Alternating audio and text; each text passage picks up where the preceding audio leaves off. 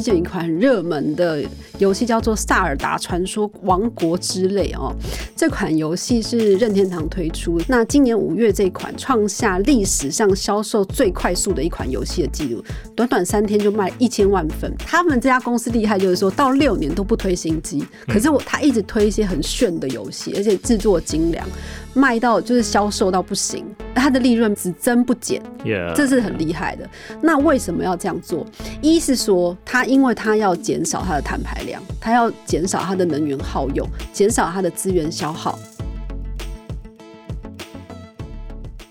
商周 ESG 与永续者同行，大家好，我是商周 ESG 主编管务员小管。每一集的与永续者同行节目呢，我们都会邀请到国内的指标企业来分享自己的减碳与永续做法，谈他们怎么在减碳的同时，聪明的把它化成自己的竞争力。同时呢，每个月我们也会邀请到客座的主持人安侯永续发展顾问公司执行副总林纯新 Sam 来到节目，跟我们剖析最新的 ESG 大事、国际重要新闻，并且我们会拿一个国际指标企业的案例分析给大家听，看看国外的企业最近都在干嘛，他们怎么样从减碳、永续、ESG 治理。上来转型，我们先请 Sam 跟大家问个好。呃，主持人小管，各位商周与永续者同行的听众朋友，大家好，我是 KPG Sam。今天一开始跟大家分享的国际案例呢，是最近很红的一家游戏公司任天堂。大家可能想说，哎，任天堂跟减碳跟永续有什么关系？有哦，嗯，最近大家有玩朋游戏的朋友应该都很知道，最近有一款很热门的游戏叫做《萨尔达传说：王国之泪》哦。这款游戏是任天堂推出，那今年五月这款创下历史上销售最快速的一款游戏的记录，短短三天就卖一千万份。那另外一个轰动武林的、创下奇迹销售的这个游戏也是任天堂，应该是今年二月还一月推的《霍格华兹的传承》，是卖到爆，两周卖下一千两百万套。讲到这边，大家可能以为说：“哎，我们这个是游戏节目嘛？”并不是。我要讲之所以要讲，是因为说任天堂就一般游戏产业哦，如果你是要卖游戏产业，应该是平均四年你就要推新的游戏机种。可是任天堂这家老牌子游游戏公司很奇怪哦，他们六年都没有出新的机台喽，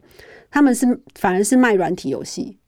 这是这是好事还是坏事？如果红白机还在，而且还可以用，你你应该也还会。如果走一个复古风，我可能会；但是如果是走一个玩家追求新鲜感，我可能想说你的功能也太落后了吧？对对对。可是他他们这家公司厉害，就是说到六年都不推新机，可是我他一直推一些很炫的游戏，而且制作精良，卖到就是销售到不行，它的利润只增不减。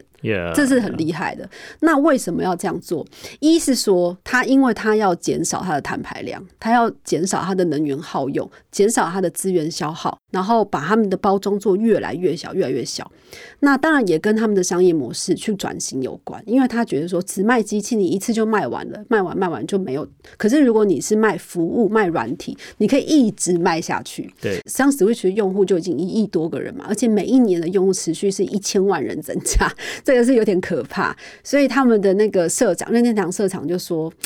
我们就是一直卖新游戏啊，开发新游戏，我们可以挽回那些就是停止玩游戏的客户，找回新的用户，而且我们还可以把发表更多新，我们把这些资源投注在上面，而不是制造更多的机器这样。”那我觉得这件事情很有趣。那这个这家公司其实，在去年日本有一家媒体也做一个评选，就是所谓的碳竞争力的评选，他们也被排名在第一，因为他们同时减碳量多，同时营收也创新高。这件事情是很有趣的。就赛，你怎么看这家公司？就是从一个硬体的制造商变成一个软体服务网。嗯。刚刚讲的这些游戏啊，听完以后，第一个感想是觉得有点难过。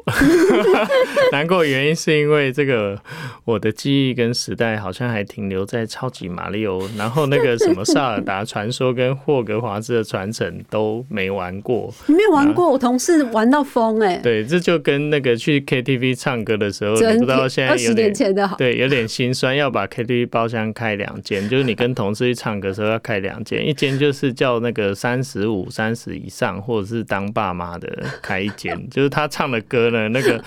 二二十岁刚出社会的同事，他一定会觉得很傻眼，这个根本完全没听过，或者是 Google 说：“天哪，这我才刚出生。”真的吗？哦，对，本公司就是有这种这个资深主管被年轻同事霸凌、被排挤，这样就是唱完一首歌以后呢，然后默默的 Google 一下看，说：“天哪，这首歌我那时候才负两岁。”意思就是不止那个还小，是连出生都还没。对，哦，天哪，我想要继续聊下去，但我觉得会被制作人对对对，这是个这可以保留吗？不要剪。这是个题外话，但呃，任天堂的收益之前是靠制造机台跟卖机器嘛，那现在转成服务型，靠游戏软体来赚钱。下官有没有觉得这个跟 Apple 和 Tesla 都很像啊？对，没错。对啊，Apple 之前大家也以为说哦，原来你就是靠卖手机赚钱，后来是靠内容服务。Tesla 其实以前这个汽车电动车卖很少，全球甚至大概卖不到五十万台的时候，它其实也是在做一些其他的部件。所以每一个啊产业它都有它的一个 business model。那我要回过头来先讲一下，就是我们现在在探讨这个游戏产业啊，其实回到 rating agency 的评比角度来讲，它通常比如说以 DJ 来讲，它会被放在这个所谓 IMS Interactive Media Service 跟 Home Entertainment 这个产业。嗯，但这个产业其实它注重的啊，我们刚刚讲到什么气候策略、营运效率，或者是这种啊循环经济、减减碳，其实只占评比的权重二十一个 percent。哦，就是它最重这个产业最重视的业绩的环节，并不在此。对这个产业最重视的环节是在四十个 percent 的公司治理跟三十九个 percent 的社会面。嗯，那公司治理呢，原因是因为现在治安或者是像 AI。嗯嗯。创新的一些管理，这个是一个重点。然后呢，社会面呢，这个隐私保护啊，内容的责任，甚至是顾客和人力资本，这都是重点。在这个除了游戏相关的这个软体以外啊，其实有国际上有很多的现在在游戏公司会去做啊，气候变迁或环境议题相关。比方说像啊，育碧，嗯，Ubisoft 这一家公司。他就会他在他的游戏里面有一款叫做啊《Riders Republic》游戏极限共和国，去规划无预警发生的虚拟森林大火，去救火。所以你在游戏里面，因为有一些地方火势，然后变禁区或者有毒气。那你在线上大家玩的玩家，你就要合作一下，掌握一下这个火灾的风险啊，进行道路的清整啊，保护树木啊，哦，用游戏的场景随机的去提高这种玩家对现实世界环境的这种重视。嗯，这也蛮有趣的。对，那讲到游戏，就不得不讲这个动视暴雪。对对对，美国这个很有名电玩公司，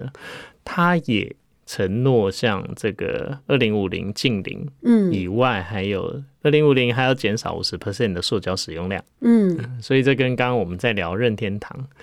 它的 Switch 游戏机，它是用啊，我 keep 使用这个游戏机，或者是我在这个新时代游戏机里面，我去做一些循环经济，甚至是改变材质的方式，它是也有类似这样一个目标，呃，努力至少减少五十 percent 塑胶使用量，这样。就尽量把这个能源或是材料或者是资源的消耗降到最低啦。但是他们还是有个极限嘛。比如说，你说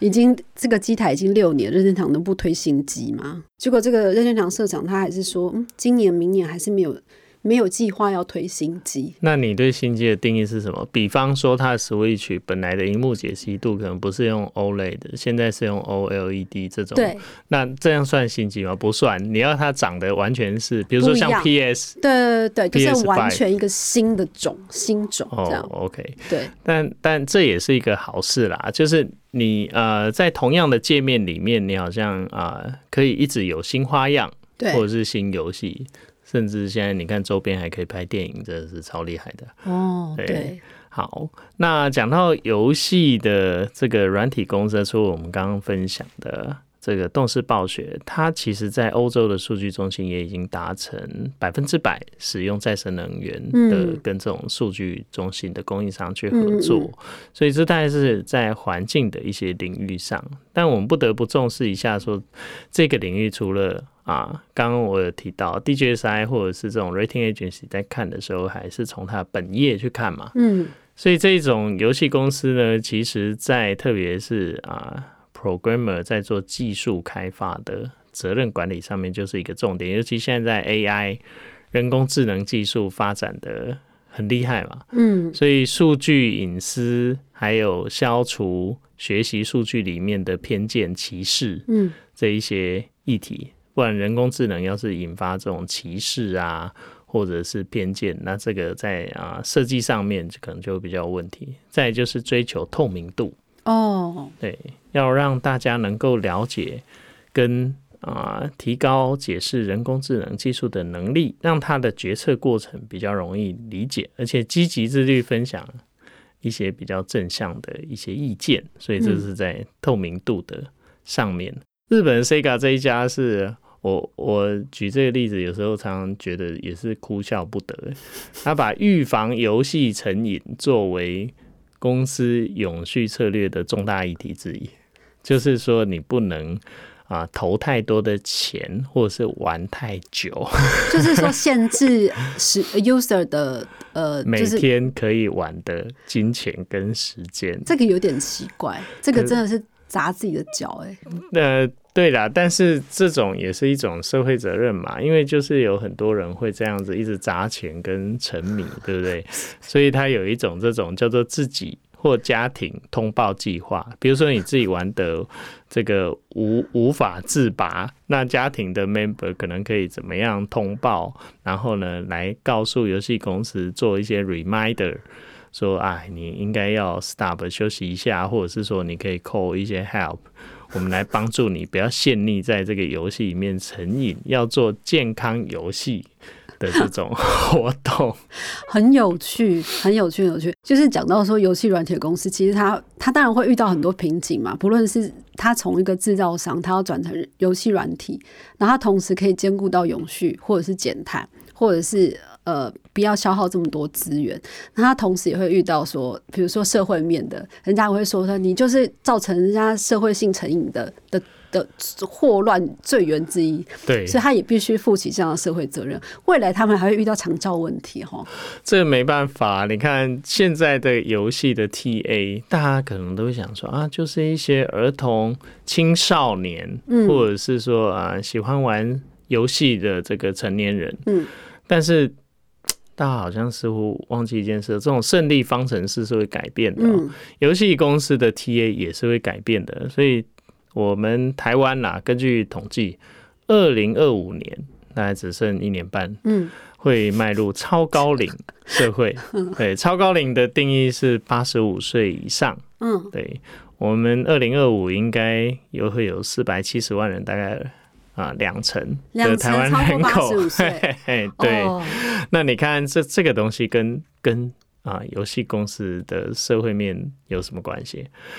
高龄人口啊，通常就是一个数位落差的主要缺口。没错没错。那少子化，结果大家的年纪都变高龄化，所以呢，你本来啊提供这一些什么网购啊、线上金融、创新服务啊，甚至是治安的这种问题。你可能必须要向上发展。我说年龄，你的 TA 要向上发展，去开发跟 deliver 一些比较能够啊让这些人接受的服务，其实也是帮你自己的 business 嘛。对啊，像像像之前任天堂他们那个 Switch 不是就那个健身环嘛？对，那个就是可以帮助大家一起，不论不论任何年龄层都可以活动筋骨，有吗？是健身环，这就是一个这个非常好的例子嘛。它让啊老年人也可以很容易上手的，不管是啊轻轻的蹲坐，或者是用各种方式去被游戏的进行。哦，我没有去查他的那个 ESG 的报告，他可能真的有把这个东西写进他们的 ESG 的永续报告书里，有是不是？好，好，就像那个 UB 的那个 Soft，他应该是有把这个环境的游戏融合在他的那个永续报告书里。对啊，Switch 也是在疫情期间推出免费的运动游戏啊。哦，对对啊，对对，大家对关在家里嘛，本来人会上健身房，健身房管制啊，干嘛的，然后你就在家里做这种游戏。讨论完了国际企业呢，第二 part 我们来讲一下最近的新闻趋势哦。因为最近大家对碳权的讨论实在太热烈了，所以今天的讨论的新闻主题呢，我把它汇整了全球最会买绿 X 的企业。所谓绿 X 呢，帮大家定义一下，绿 X 就是所谓的绿电啦、碳权啦、绿色的什么什么科技啦这样的。就是大家很急的说，哇，现在台湾要设立这个碳权交易所了，那我是不是应该赶快布局？我要怎么样能够取得碳权才可以交易？那首先大家都知道吗？全球最会买绿电的企业是谁？台湾最会买绿电企业应该都知道嘛，哈。台湾这个最会买绿电企业，就是被大家一直抱怨说你都把它买光了，就是台积电，噔噔噔噔，护国它这神山对护国神山哈，它最会买。那全世界最会买，大家猜一猜，就是亚马逊。亚马逊哦，他在去年呢，二零二二年，他买了十点九个 giga 瓦的绿电。那跟第二名脸书的母公司 Meta 相比呢，是人家的四倍哈，可以整供应整个厄瓜多整个国家的电力。他买的绿电是这么庞大的量。那第三名就是 Google，第四名微软，第五名是一个智利的国有铜矿公司。可是亚马逊它也不只是买而已啦哈，有些人只是买，可是他不止买，他还有投资绿电还。有投资。截至今年一月呢，它数量很可怕、哦，可观，它有一百六十个风场。一百六十四个风场跟太阳能电厂，还有两百三十七个屋顶型的太阳能设施，很庞大。就是他投资了这么多，而且他很有趣，就是他在开拓其他国家，比如说他进军到其他的印度市场或什么市场的时候，他会把他的云端业务跟他的开发在再生能源的方案绑在一起。也就是说啊，我去跟你政府谈的时候啊，我推我我推云端业务没有错，可是我同时会帮你开发你国家的绿电，这是这倒是很聪明然后。那前五名会买的绿叉的哈的企业，微微软，它买什么呢？最近很夯的一个就是核融合，核融合发电，对，嗯，因为最近国内有两位企业家哦，领前袖很两位领袖一直在谈论核能嘛，哈，对，那所以这话题也很热。一位是郭台铭先生，对，他在谈那个 S M 码的小型的核能哈，那另外一位是童子贤哈。对他是讲的是核融合。那虽然说国内外讨论核融合很热门，但它其实在国际上还没有很成功的商转案例啦哈。那只是说，呃，微软哈最近率众人之先就跟了一个新创呃核融合的公司购电签了购电合约，预计是二零二八年的时候它要开始供电。那这家公司其实也是那个 Open AI 的创办人奥特曼，他也投了。那他曾经形容说，核融合是能源界的圣杯然后那第三个就是 Meta 咯 m e t a 花了五千三百万美金去除碳，它就所谓所谓的碳捕捉。那所准备要在二零二四年到三零年之间除掉十一点二万吨的碳，那这个数量其实是从过去到现在所有除碳量的十倍，野心很大了哈。那可以请 Sam 来聊一下，就是说怎么看这个大家对于这个绿 X 的投资还有买啦，因为大家最近谈论这个碳权谈论很热嘛，你建不建议大家现在赶快去布局碳权这件事？我我刚刚听到说买绿 X 的时候，我其实我第一个反应是，呃，买绿油精嘛，好，这冷笑话不好笑好，就是买各种的，不管是什么绿电啊、碳权、这些东西，呃，我觉得这些公司应该也必须要这么做，嗯，因为你看看像刚刚小管所分享的这几家公司，它大概不管亚马逊啊、Microsoft 或者是 Meta，嗯，这些公司其实它的商业模式啊，在之前大家都啊、比较诟病的，除了劳动人权，像这种呃 Amazon 在这个美国还有世界各地的这个 deliver 的一些物流服务的这种问题以外，其实它就是使用了啊、非常多的这个能源耗用嘛，嗯，所以它如果自己不买绿电的话，呃，应该说这些公司也很难去实现自己所承诺的净零，对，对，是或是碳中和。嗯，那第二个呢，他他既然要买，你知道这些公司都很有生意头脑，嗯所以其实呃，整个碳的规划跟布局就是应该要用一个 whole picture 来看。嗯所以这些公司也很聪明啊，我一方面买，我也一方面投，因为我投，然后我有更多的这些啊风能跟太阳能电厂或屋顶型的这些相关的设施呢，我就可以 offset 掉自己一部分的这个啊，不管是灰电或者是这些啊本来的燃煤的电力以外，它还以后有机会啊可以卖给别人。对，甚至整合做这种啊跨业或上下游供应链的联盟这种工作。你去推业务，我也帮你开发，以后还卖绿电，所以你看啊，左手我有我的需求都做完这些事，那右手呢，我也投资，再把这些钱赚回来，所以这是蒙拉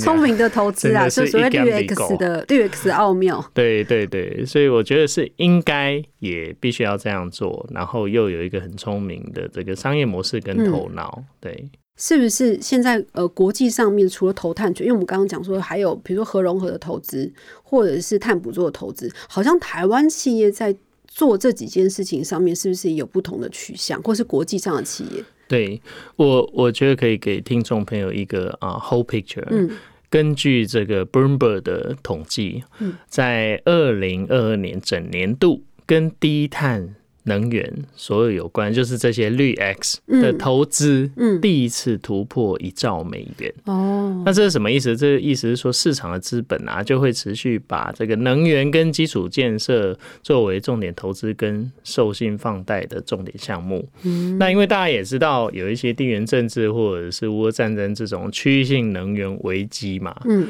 那有一些这个低碳能源的投资的部分，可能也不能慢下来。所以根据这一兆美元里面投的啊 whole picture 里面呢、我们如果仔细去看，最大宗的仍然是 renewable energy。嗯，还是再生能源这块最大。，对，那第二块呢，就是跟所有的啊能源基础建设，就是电动车 mobility 相关的充电机桩啊，还有这种运输相关，也是占了一大块。然后呢，还有就是跟储能系统，嗯对，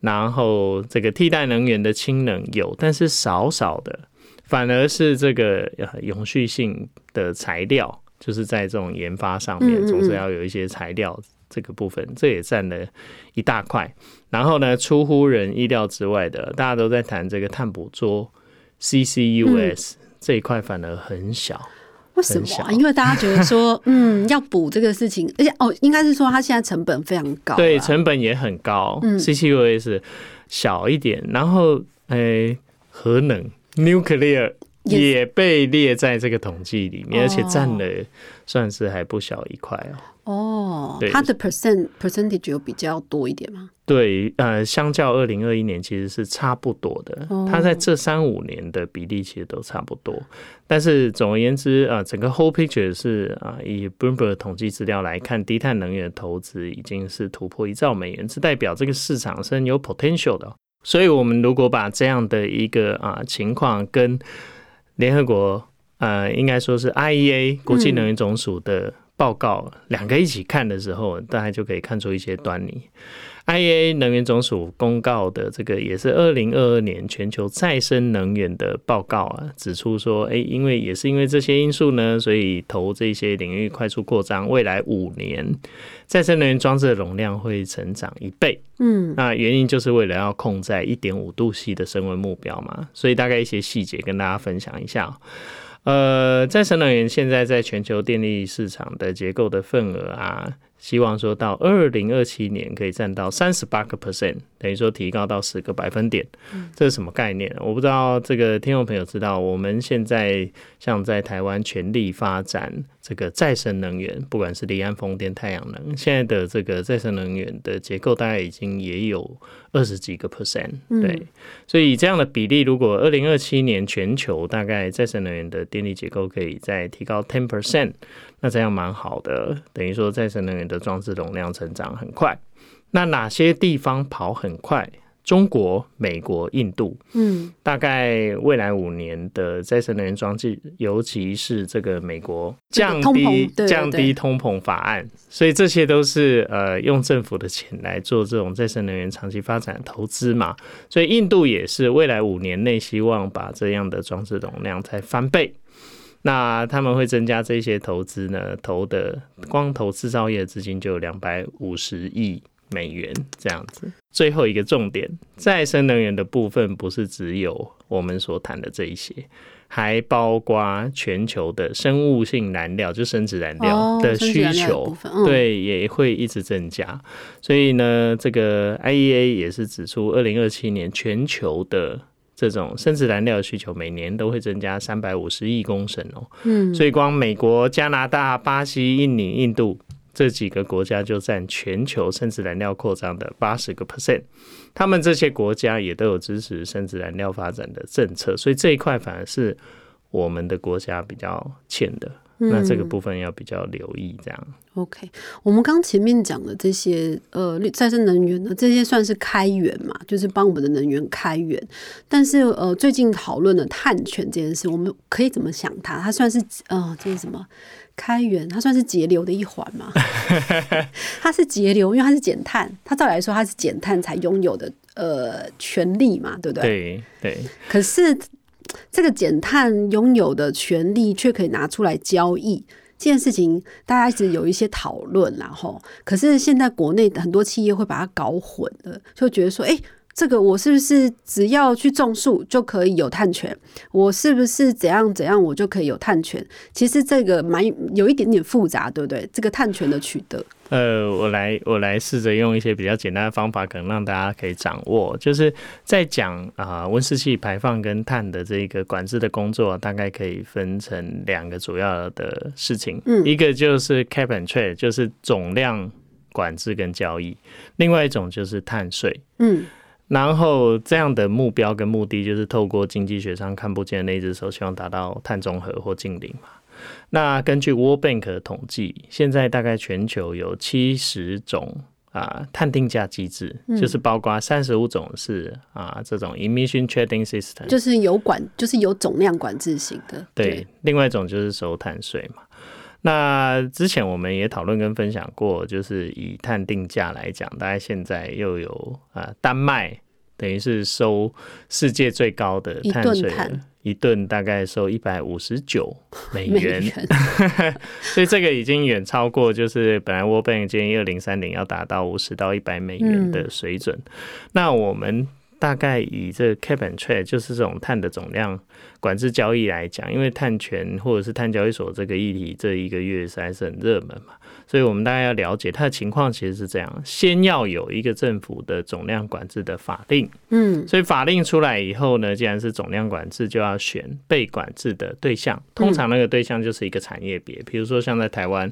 我们就 identify 出来一些高污染、高碳排行业。那你看，很早以前，比如说十年前，比如说欧盟，它就 identify 出来，我决定要先从 mobility，就是汽车产业开始做，所以被管制的对象定义好以后呢，就建立一个封闭的市场。嗯，所以这只有汽车产业它才有。对，在之前在欧盟，嗯，所以这种封闭的市场呢，交易的是政府核发给你的免费的配额。嗯。免费的配额给完以后呢，可以交易的是拍卖拿出来拍卖的配额。嗯，然后呢，大家就一边交易这些配额，一边努力做好各种节能减碳嘛。所以绝对不是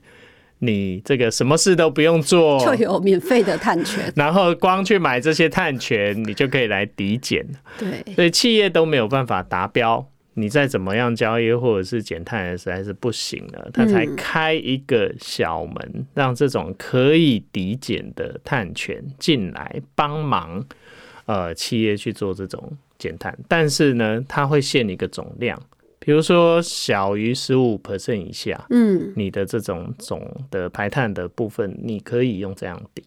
所以像 cap and trade 这个啊方式跟机制，是我们刚刚所聊的这样。那另外一种就是收碳税了。嗯，碳税当然就像这个日本啊、新加坡政府，它会一直调高它的碳税的价格。嗯，一九年的时候，新加坡政府大概一公吨是五新币，就是大概台币一百块了。哦，对，但是二零二四年明年它要翻到二十五新币，就是大概五百二十元。嗯哼，所以二六二七呢会到台币九百三十五元，二零三零就会到一千到一千六百多元。嗯嗯嗯，那你这样子来讲呢，除了一边收，